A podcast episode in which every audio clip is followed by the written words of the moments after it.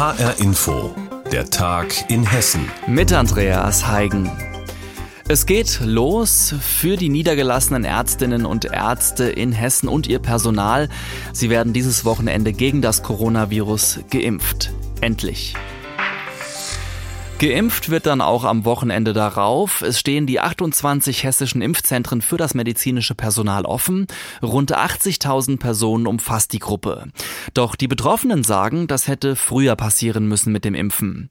Wolfgang Hetfleisch. Es sind die hessenweit ersten Impfungen für Menschen der Gruppe 2. Das sind die, deren Schutz nicht höchste, aber hohe Priorität hat. Der hessische Sozial- und Gesundheitsminister Kai Klose hat gerade betont, es ist besonders wichtig, dass wir jetzt die niedergelassenen Ärztinnen und Ärzte mit Impfstoff versorgen können denn sie tragen ganz wesentlich auch dazu bei, dass unser Gesundheitswesen nicht überlastet wird. Das geschehe schon seit Beginn der Pandemie, sagt Marco Rudolph. Der Facharzt für Innere Medizin betreibt eine Hausarztpraxis in Mainhausen im Kreis Offenbach. Dass er und seine Kolleginnen und Kollegen nun mit der Impfung dran sind, begrüßt Rudolf. Er findet aber, es hätte viel früher passieren müssen. Man hatte natürlich gehofft, dass mit Beginn der Impfung man dann auch dran ist, weil man ja einem erhöhten Risiko ausgesetzt ist. Ich mache ja direkt die Abstriche bei den Patienten, ja, und die husten mich beim Abstrich dann an. Ich habe zwar Schutzausrüstung, aber wir können uns nicht hundertprozentig sicher sein, dass wir nicht doch uns anstecken. Der Wiesbadener Allgemeinmediziner Christian Sommerbrot vom Vorstand des Hessischen Hausärzteverbands erinnert daran, dass im Bundesland bereits drei niedergelassene Kollegen an einer Covid-19-Erkrankung gestorben sind. Und gefährdet, sagt Sommerbrot, seien ja nicht nur Ärztinnen und Ärzte. Da sind die Blutentnahmen, da sind EKGs, technische Untersuchungen, die gemacht werden müssen. All das sind natürlich Infektionsrisiken für Personal und eben auch natürlich für Patienten.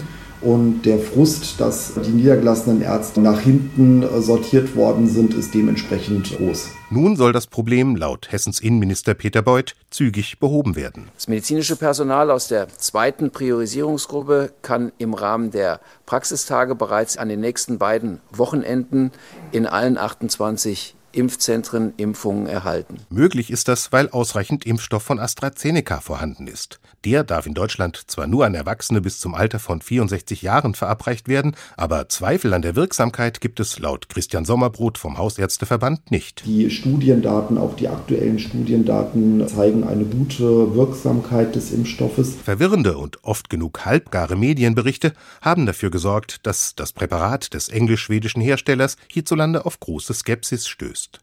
Das habe der Impfkampagne nicht gut getan, sagt Sommerbrot. Er glaubt aber nicht, dass deshalb eine nennenswerte Anzahl der Berechtigten aus den hessischen Arztpraxen die anstehenden Impftermine schwänzen wird.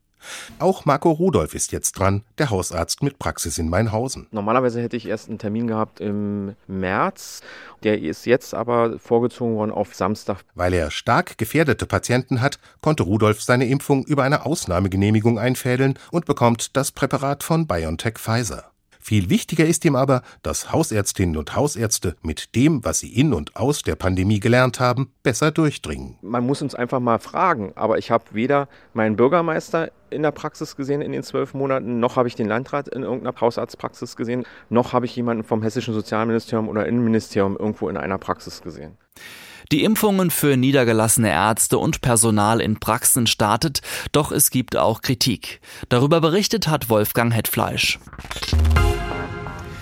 2021 ist ein Superwahljahr in Deutschland. Zehn große Abstimmungen stehen an, darunter auch am 14. März die Kommunalwahlen in Hessen. Doch aufgrund der Corona-Pandemie kann der klassische Straßenwahlkampf in diesem Jahr nicht wie gewohnt stattfinden. Bleibt für die meisten Wahlkämpfer im Grunde nur das Netz.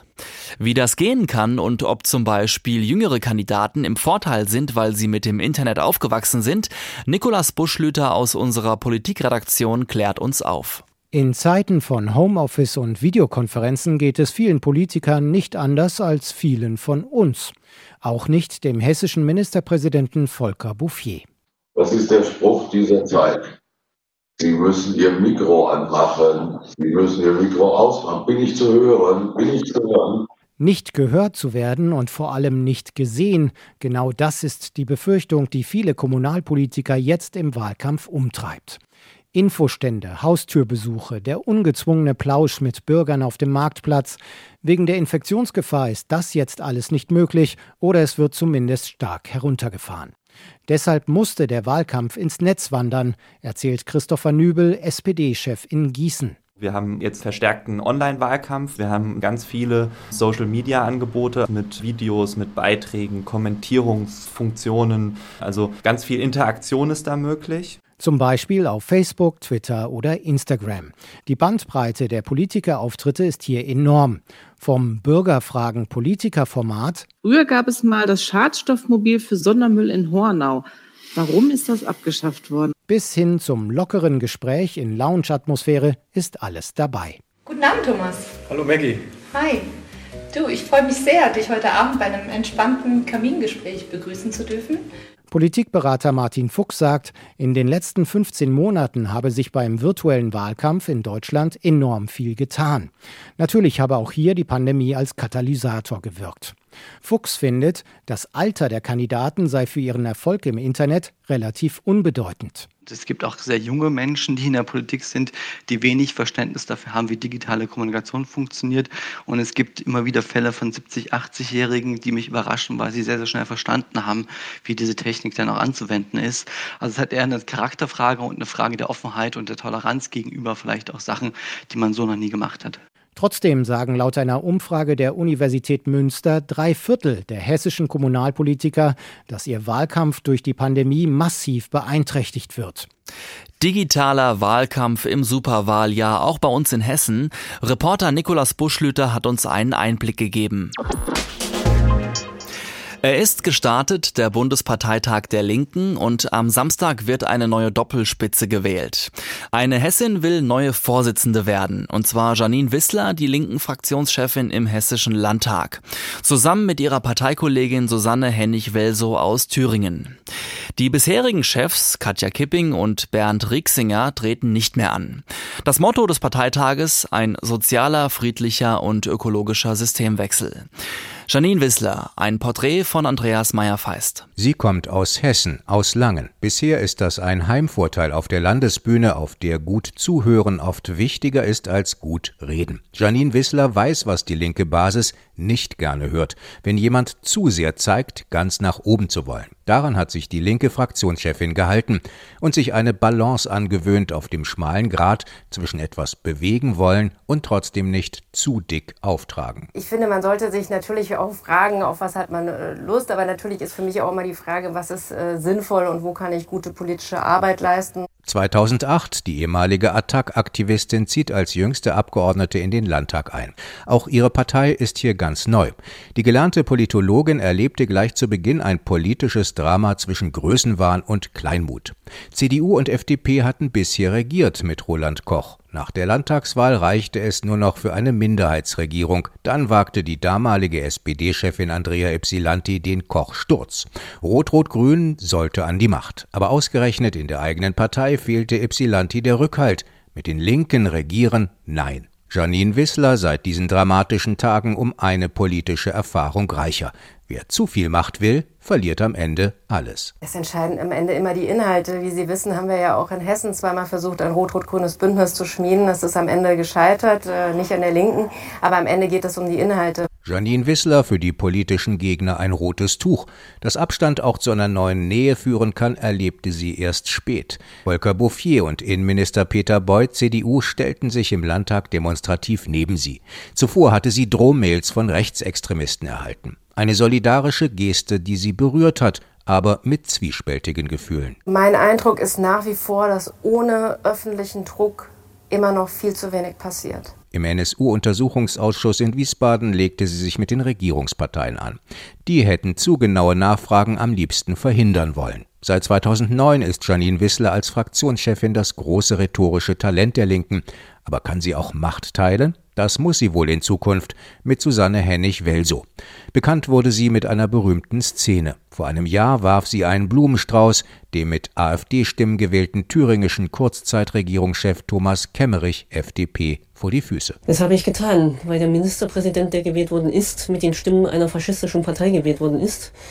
Und wer demokratische Regeln äh, in dieser Form bricht, äh, der verdient es auch, dass man selbst das Protokoll nicht einhält, beziehungsweise habe ich ihm auch gesagt, dass ich mich für ihn schäme, als ich ihm die äh, Blumen vor die Füße geworfen habe und das meine ich sehr ernst. Janine Wissler und Susanne Hennig-Welso, beide werden sich zusammenraufen müssen. Und wenn es um Regierungsoptionen im Bund geht, bleibt Janine Wissler vorsichtig. Rot-Rot-Grün vielleicht. Da muss man am Ende schauen, ob äh, man dafür Partner und Partner findet oder eben nicht. Aber ich finde, am Ende müssen das immer die Inhalte entscheiden, ob man eben auch in ein Regierungsbündnis geht oder nicht. Die Fraktionschefin der Linken im Hessischen Landtag, Janine Wissler, steht in den Startlöchern für die Wahl zur neuen Parteispitze, zusammen mit ihrer Kollegin Susanne Hennig-Welso aus Thüringen. Andreas Meyer-Feist hat über beide berichtet. Dauereinsatz für die hessischen Straßenmeistereien, denn der extreme Schneefall vor drei Wochen, vor allem in Nordhessen und den Mittelgebirgen, hatte viel Arbeit gebracht. Im Akkord wurde geräumt und gestreut. Jetzt ist wieder Ruhe auf den Straßen eingekehrt, denkt man vielleicht.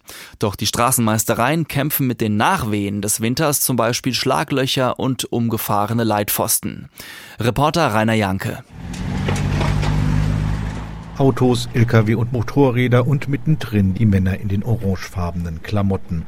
Die Mitarbeiter der Straßenmeistereien sind im Großeinsatz, Schlaglöcher stopfen. So wie hier auf dieser Kreisstraße im Schwalm-Eder-Kreis gibt es derzeit viele Löcher im Asphalt, sagt Marco Lingemann von Hessen Mobil. Das ist eine Arbeit, die jedes Jahr um diese Jahreszeit auftritt. Dieses Jahr etwas mehr, weil wir wieder einen ordentlichen Winter hatten. Das kann auf nahezu allen Straßen im Land passieren und das kann man auch nicht vorhersehen, genau wo. Fakt ist nur, es gibt in diesem Jahr mehr Löcher als sonst, denn der starke Frost hat die Straßen stark mitgenommen. Und das heißt Akkordarbeit für die Straßenarbeiter. Das geht recht schnell. So ein Loch ist in wenigen Minuten repariert. Es gibt Kolonnen von Hessen Mobil, die schaffen es, am Tag bis zu 50 Löcher dieser Art zu reparieren. Auch im Bereich der Straßenmeistereien Borken und Schwalmstadt sind die Arbeitskolonnen derzeit unterwegs.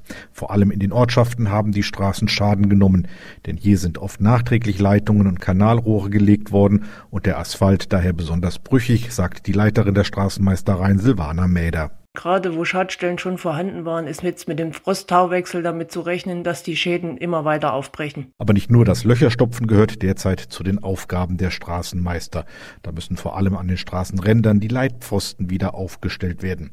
Bei allein 700 Kilometern Straße im Bereich der Meistereien Borken und Schwalmstadt wartet da viel Arbeit. Man muss sich das so vorstellen, wenn wir im Winterdienst fahren, der Schnee dann nass wird, hat er ein Gewicht und der schwere Schnee fällt auf die Leitpfosten und gerade im Bereich der Leitpfosten sind viele, viele, viele, die noch zu stellen sind. Auch Straßenschilder müssen wieder aufgerichtet werden und außerdem muss, man mag es kaum glauben, nach wie vor gestreut werden, sagt Silvana Mäder. Wir sind auf jeden Fall noch unterwegs, weil wir haben derzeit Temperaturen um den Gefrierpunkt und Sie können gerade in den Waldbereichen nicht einschätzen, ob es noch glatt ist oder nicht und das ist natürlich eine explosive Mischung. Salz gibt es übrigens trotz des intensiven Winters genug in den Lagern. 90.000 Tonnen wurden allein in Hessen eingelagert und auch in Borken und Schwalmstadt wird das Salz nicht ausgehen, sagt Silvana Meder, auch wenn der Winter noch einmal zurückkommen sollte. Wir haben noch genug, um das zu regeln bis Ostern. Die Nachwehen des Winters zu spüren, vor allem in Nordhessen. Die Straßenmeistereien haben alle Hände voll zu tun und kämpfen sich durch. Reporter Rainer Janke hat berichtet. Und damit sind wir angekommen am Ende dieser Sendung Der Tag in Hessen mit Andreas Heigen. Und die Sendung, die gibt's wie immer auch als Podcast in der ARD Audiothek.